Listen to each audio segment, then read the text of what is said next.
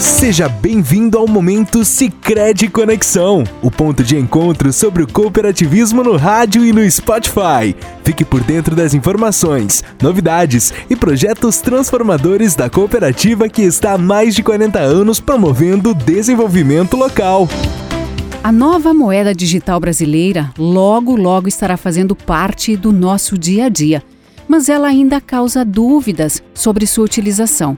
Por isso, a edição de hoje busca esclarecer sobre o chamado real digital. E para nos ajudar a entender melhor sobre esta pauta, está conosco o especialista de inovação do Sicredi, Cristiano Borges Franco, pois inicialmente parece ser um assunto muito complexo. Nesse sentido, Cristiano, sabemos que estudos estão sendo feitos para aperfeiçoar o funcionamento do DREX.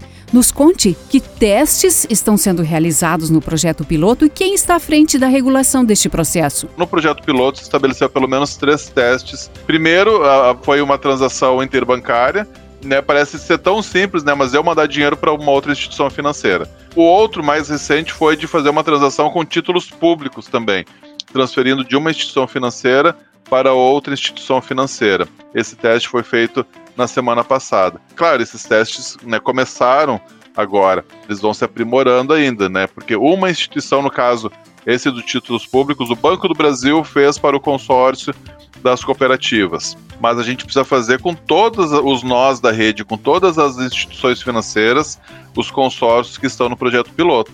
em algum momento é importante ressaltar também que todas as instituições financeiras vão ter que entrar neste piloto, entre muitas aspas, aqui, para a gente verificar se a gente vai conseguir fazer todas essas transações também. E o terceiro teste, aí sim, é com as pessoas. É nessa lógica das carteiras digitais, de eu transferir recurso de uma pessoa para outra pessoa com a instituição financeira intermediando, né? Instituição financeira mais Banco Central intermediando. E é importante também trazer isso, né? Todo esse, esse, essa, esse capítulo né, de criptoeconomia nos remete a finanças descentralizadas.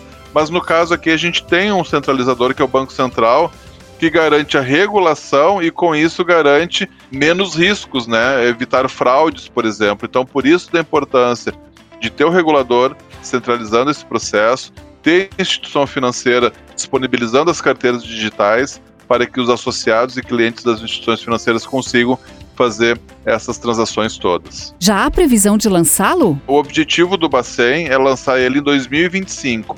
Então nós temos ainda 23 e 24 para testar tecnologia, para testar segurança, para testar se as transações vão ser de fato fluídas, se a gente vai conseguir transferir esses títulos, esses, esses valores de uma pessoa para outra.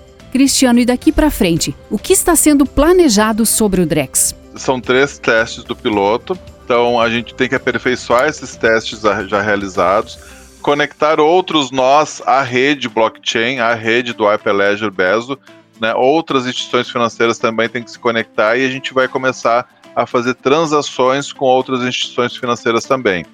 E com a população, o teste com as pessoas, a previsão é 24, 25, tá? Então tem ali um ajuste de calendário né, para lançar o, o, o Drex, uh, mas em tese, próximos passos seriam seguir com esses testes e começar a testar com as pessoas.